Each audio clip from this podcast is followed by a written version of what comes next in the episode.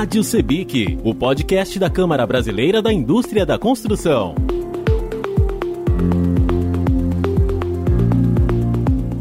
A pandemia agravou a desigualdade de renda e a pobreza no Brasil e tornou urgente a implantação de políticas públicas para socorrer as famílias em situação de vulnerabilidade.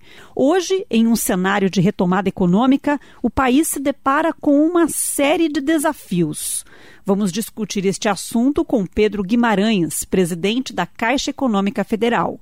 O banco atuou como agente pagador do auxílio emergencial instituído pelo governo federal. Vamos falar também com o presidente da CEBIC, José Carlos Martins, e com o presidente da Comissão da Habitação de Interesse Social da CEBIC, Carlos Henrique de Oliveira Passos. Abrimos nosso bate-papo com o presidente da CEBIC, José Carlos Martins, que vai comentar os desafios deste período de crise causada pela pandemia e a contribuição da Caixa. Eu acho que o governo brasileiro, Pedro, com todo mundo que esteve envolvido, é, que ele, em 2020, ele liderou o maior movimento de inclusão social, digital e financeira no Brasil, que consistiu no pagamento de auxílio emergencial para a população mais carente, alcançando mais de 68 milhões de pessoas e pagando mais de 346 bilhões de reais. Esse movimento, durante a pandemia da Covid-19, foi possível via o uso da plataforma digital Caixa Tem. A gente sabe a correria que foi isso, o envolvimento que toda a equipe da Caixa, toda, todos os, os funcionários da Caixa tiveram em cima disso. Eles levaram né, comida, o pão de cada dia para 68 milhões de brasileiros. Isso é, é uma coisa assim que eu não sei se alguém conseguiu fazer isso também.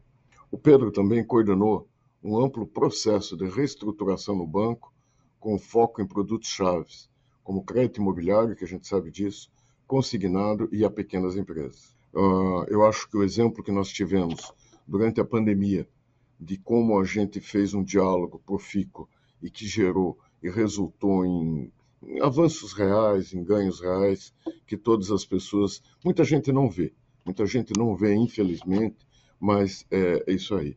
Caixa é um, é um banco assim que é inacreditável os números, os tamanhos que tem sobre tudo isso.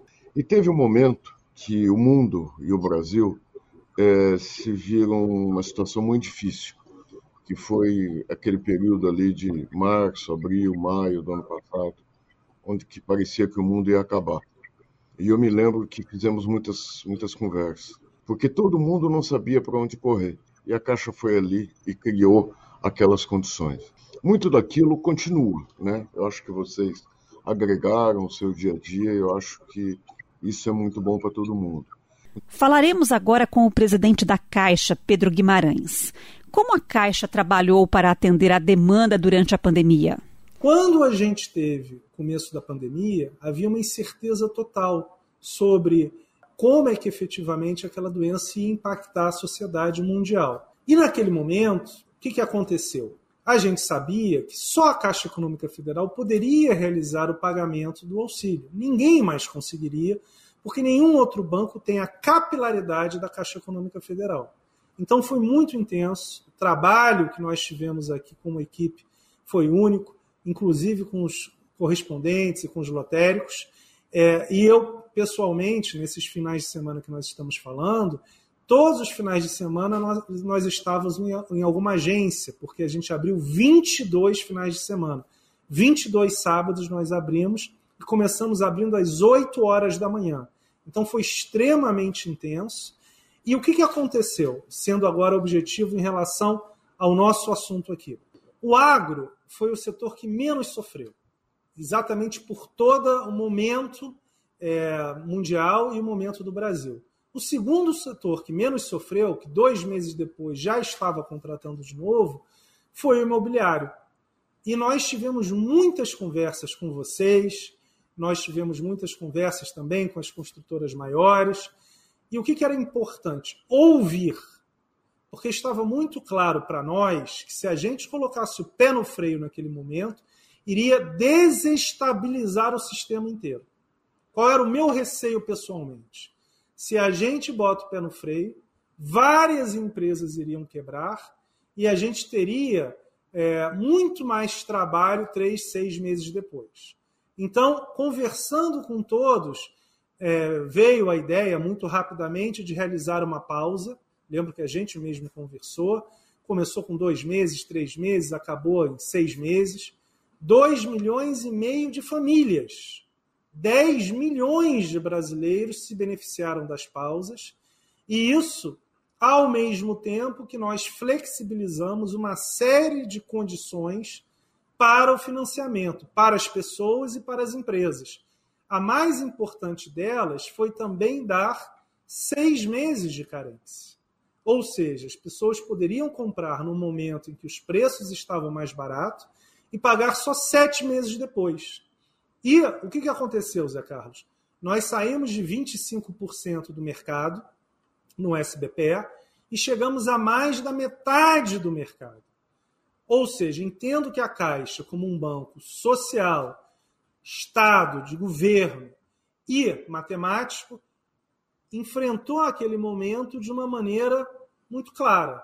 Mas isso a gente conseguiu porque ouviu todos vocês. Então ficou muito claro para nós que, por exemplo, reduzir é, o mínimo de obras completadas naquele momento em que estava afetando todo mundo para começar o nosso financiamento, se não me engano, de 30% para 20%, foi uma demanda de vocês que a gente concordou matematicamente. Fazer as avaliações das obras pela internet era uma coisa óbvia, porque a gente conseguiu fazer com que não se precisasse tanto de medição ao vivo.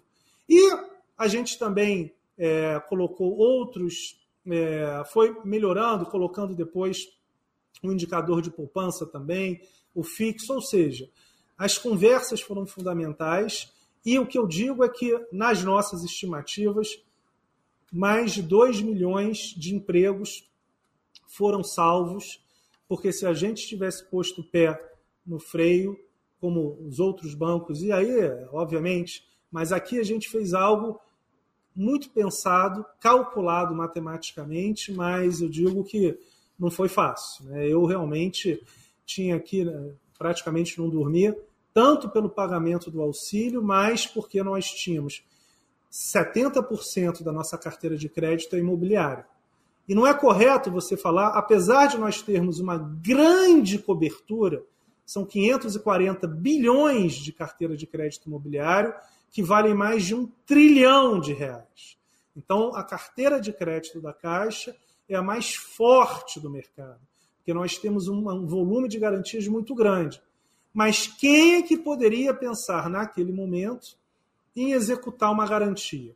Então, havia sim um risco muito grande percebido por nós e nós pausamos mais de 350 bilhões de reais em crédito.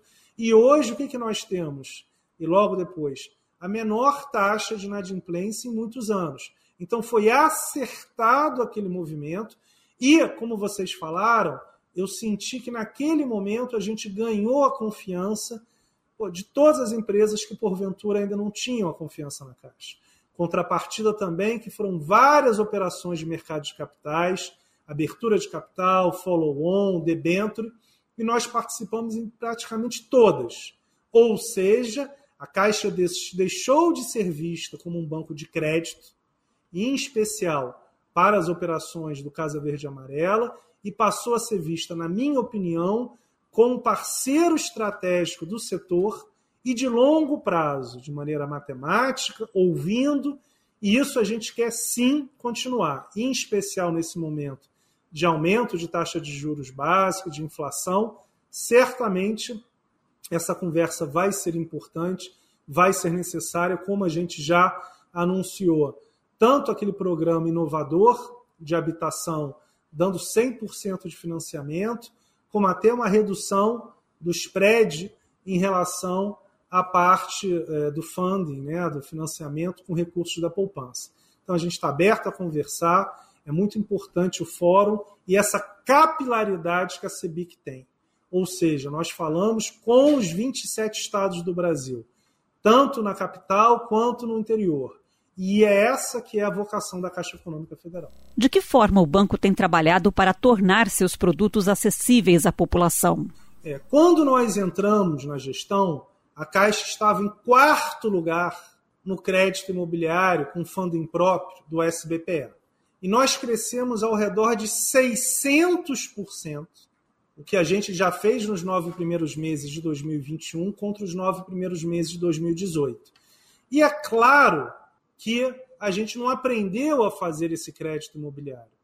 Esse crescimento de 600% foi consequência de um balanço mais sólido, de uma base de capital mais forte e também dessa conversa com vocês, inclusive, porque antes o foco da Caixa basicamente era a baixa renda. Só que você tem várias empresas, inclusive associados de vocês, que fazem tanto financiamento da baixa renda, do Casa Verde e Amarela, quanto da média renda, do SBPE. E o que, que aconteceu?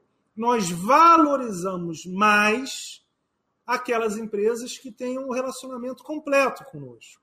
E isso fez com que a gente crescesse o crédito, tanto no Casa Verde e Amarela, que de novo hoje é 99,99, ,99, até onde eu saiba, só um projeto esse ano não está sendo feito por nós, todos os outros somos nós, e as empresas também se beneficiam. E o que é importante, Carlos Henrique? A gente consegue reduzir, a partir de uma maior rentabilidade, uma série de taxas. A taxa de crédito para a pessoa física e para a própria empresa. E você falou algo também muito importante. Com a pandemia, nós criamos um aplicativo, um banco digital, que hoje tem 109 milhões de contas. E a gente está fazendo o maior programa de crédito, que é o Crédito Caixa Tem, por esse aplicativo.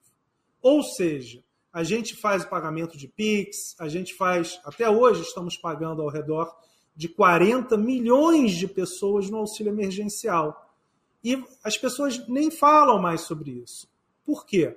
porque nós já fizemos uma melhoria tão grande no aplicativo do, do Caixa Tem que ele já hoje é muito eficiente. E muitas pessoas que não tinham uso, é, não tinham costume de utilizar o celular para movimentação financeira, hoje já tem. Então, por exemplo, a nossa operação de crédito, que é uma operação de, basicamente de microcrédito, ela está indo muito bem pela utilização do aplicativo Caixa Tem. Além disso, utilizamos também esse aplicativo e outros da habitação para fazer a operação de crédito. Então, é, um ponto muito importante do que você falou é que a Caixa Econômica Federal vai ter 4.500 agências, mas nós temos também 13 mil lotéricos, que fazem principalmente a parte de pagamentos, e quase 9 mil correspondentes exclusivos, os CCAs, que são 85% do crédito imobiliário originado no banco. Por que, que eu estou falando todos esses números? Porque nós temos ao redor de 5.570 municípios no Brasil. A Caixa está presente em 1.500 com agências. Ou seja, em 4 mil municípios, nós temos ah, basicamente os correspondentes ou e ou os lotéricos. Por isso também, quando nós estamos abrindo ao redor de 300 agências, o espaço é muito grande. Então, o que, que nós temos na Caixa? Esse equilíbrio entre atender Tabatinga, que fica na floresta, na tríplice fronteira, na floresta amazônica, com Peru, Colômbia e Brasil, é, Pacaraima, na parte norte de Roraima, na fronteira com a Venezuela, Brasileia, no Acre, na fronteira com a Bolívia, Oeiras, aquela no interior da, é, do, do Piauí, que foi, se não me engano, a primeira capital do Piauí, ao mesmo tempo que a gente está aqui em Brasília muito forte, no Rio de Janeiro, Belo Horizonte, São Paulo. Então, esse equilíbrio da Caixa é que é fundamental, ser esse banco que consegue reduzir as taxas de juros, porque está tendo um resultado que nunca teve antes, ou seja, a gente devolve para a sociedade esse resultado muito forte que nós temos, como? Crescendo muito o crédito, 600% em comparação a 2018 e reduzindo as taxas de juros. De que forma a Caixa está se preparando para a demanda de crédito, principalmente o crédito imobiliário? Nesta gestão, nós tivemos um foco muito grande de fato na habitação, batemos os recordes de operação e vamos continuar assim. Eu entendo que a coluna vertebral, ponto mais importante comercial da Caixa Econômica Federal é a habitação. Nós vamos sim crescer muito no agrícola, porque é a parte de vantagem comparativa mais clara do Brasil para os próximos 50 anos e nós estamos crescendo. Mas o nosso volume sempre será a habitação, até porque nós temos mais de 200 bilhões de reais investidos em títulos públicos. Não nos falta captação. É, pelo contrário, a gente tem que colocar as taxas dos CDBs muito baixas. Porque se a gente aumenta um pouquinho, o volume de captação explode.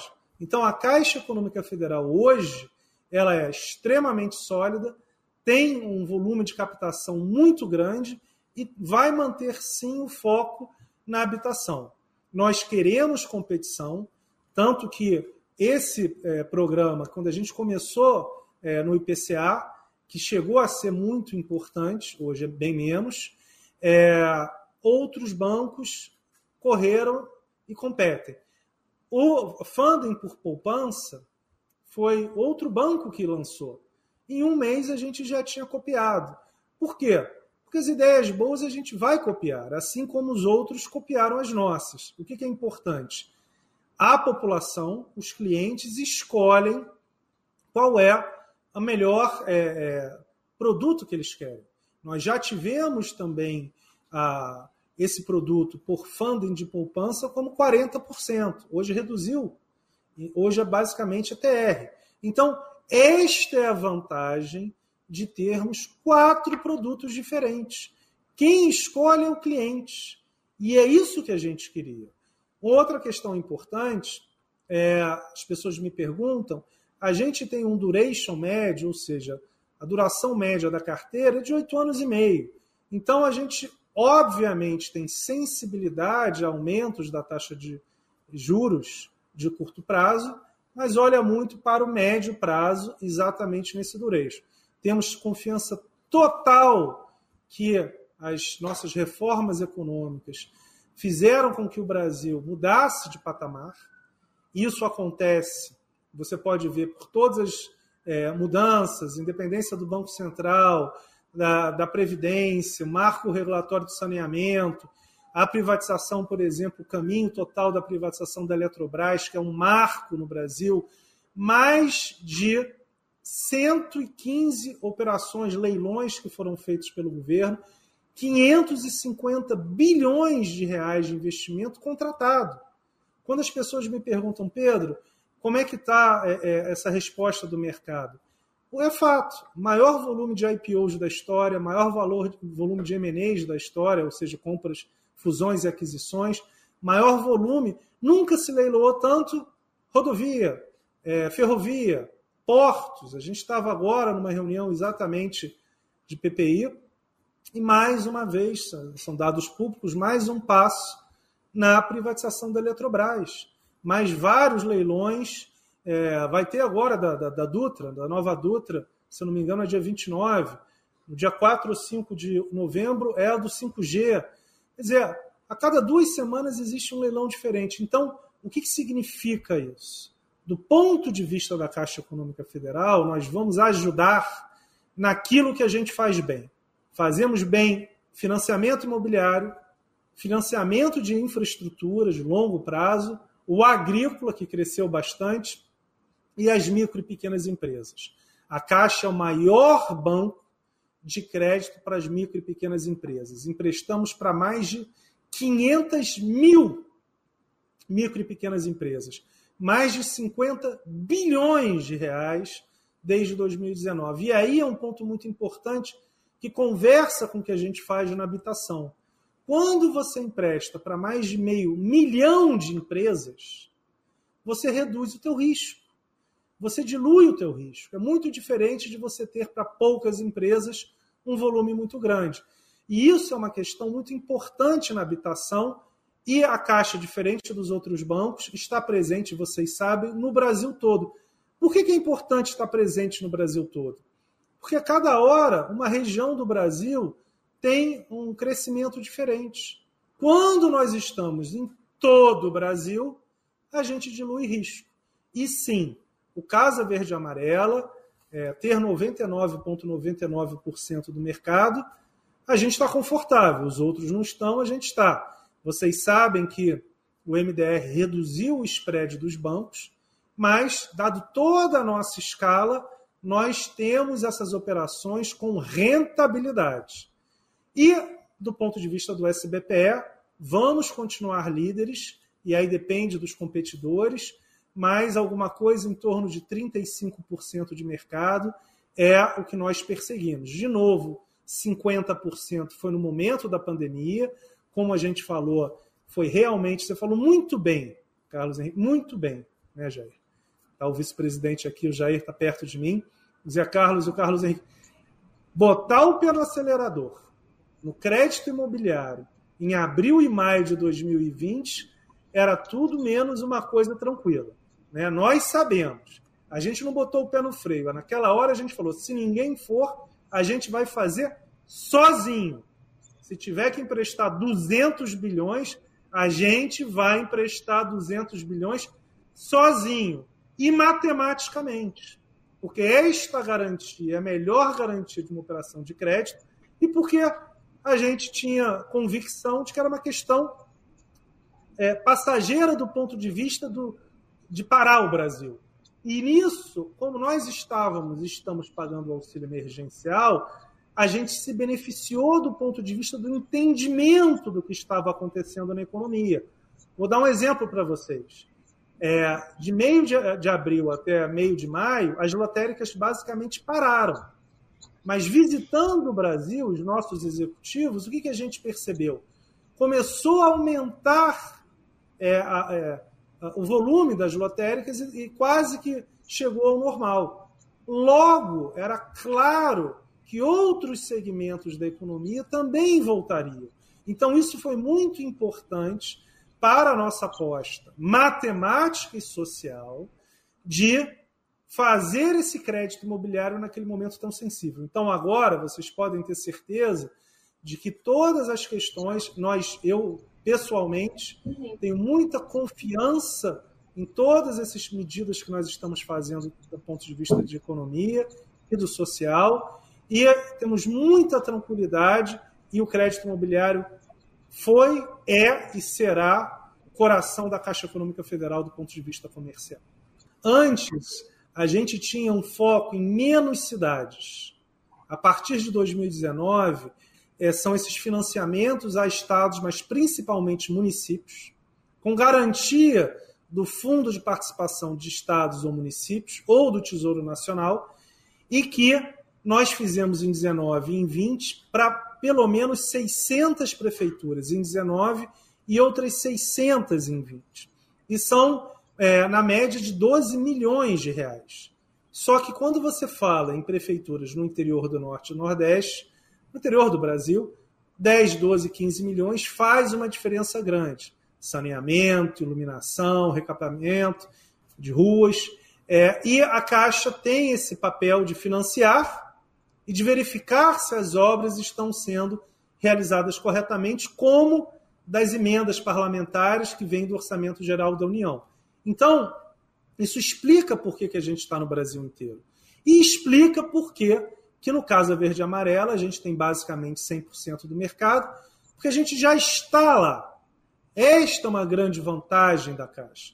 Nós temos três, quatro, cinco operações que, em separado, não justificam uma presença de um banco.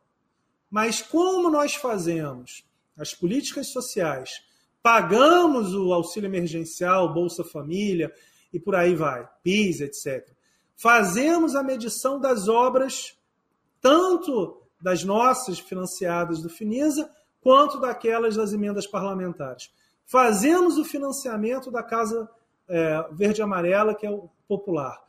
Olha quantas operações. Temos a parte das loterias, que é pelo Brasil inteiro. Então, quando você olha, nós já estamos nesses locais. E isso faz com que seja muito fácil do ponto de vista matemático, justificar estas operações. Agora vamos conversar com o presidente da Comissão da Habitação de Interesse Social da CEBIC, Carlos Henrique de Oliveira Passos. Na sua avaliação, de que forma a Caixa tem contribuído com a economia brasileira, principalmente no período de pandemia? Nós não podemos cansar de, de agradecer a Caixa por esse esforço, né, que, visto de hoje, pode parecer simples, mas naqueles momentos foram muito, foram muito, foram muito importantes e decisivos para as empresas e para os empregos. Né? É, e também, não podemos deixar de registrar, é, a quebra de paradigmas. Né? O, o, lançamento do produto vinculado ao IPCA, depois vinculado à poupança, ao pré-fixado, todas as iniciativas que provocam o mercado e provoca também é, o nosso mercado comprador, já que ele passa a ter ali é, outras formas de analisar a sua capacidade de compra. É, agora, tudo isso há uma percepção nossa, inclusive tem perguntas chegando a nós, que isso tem provocado o surgimento de outras empresas que não estavam interessados necessariamente no mercado é, da habitação de interesse social ou do segmento de mercado de média renda e que começam a se dedicar a isso.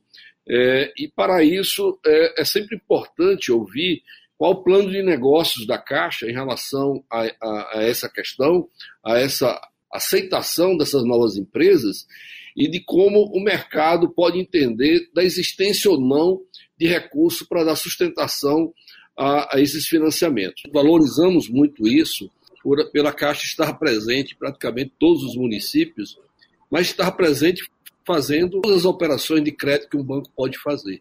Isso é importante. A Caixa está presente fazendo operações de crédito, inclusive do crédito imobiliário que independente de apps, tecnologia, a Caixa está presente também com pessoas. Né? Eu acho que essa, essa participação das pessoas da Caixa, e eu não posso deixar de registrar a participação das pessoas da Caixa no pagamento do auxílio emergencial, eu sou testemunha aí da exposição que vários empregados tiveram em sair ali para atender na fila, na pré-triagem, né, se expondo, né, quando estava todo mundo se escondendo com medo de tudo, e aquele empregado estava ali na frente, isso não pode ser esquecido. Eu tenho, também sou testemunho da sua, do seu reconhecimento a isso. No episódio de hoje, nós conversamos com o presidente da Caixa, Pedro Guimarães, com o presidente da Comissão da Habitação de Interesse Social da CEBIC, Carlos Henrique de Oliveira Passos, e com o presidente da CEBIC, José Carlos Martins. O tema foi as perspectivas futuras da economia. As entrevistas deste podcast foram captadas durante a edição 93 do ENIC, o Encontro Nacional da Indústria da Construção. Obrigada, ouvinte, por acompanhar esta edição da Rádio Sebic. Este podcast é realizado pela Sebic com correalização do Senai Nacional, Serviço Nacional de Aprendizagem Industrial. Até a próxima. Rádio Sebic, o podcast da Câmara Brasileira da Indústria da Construção.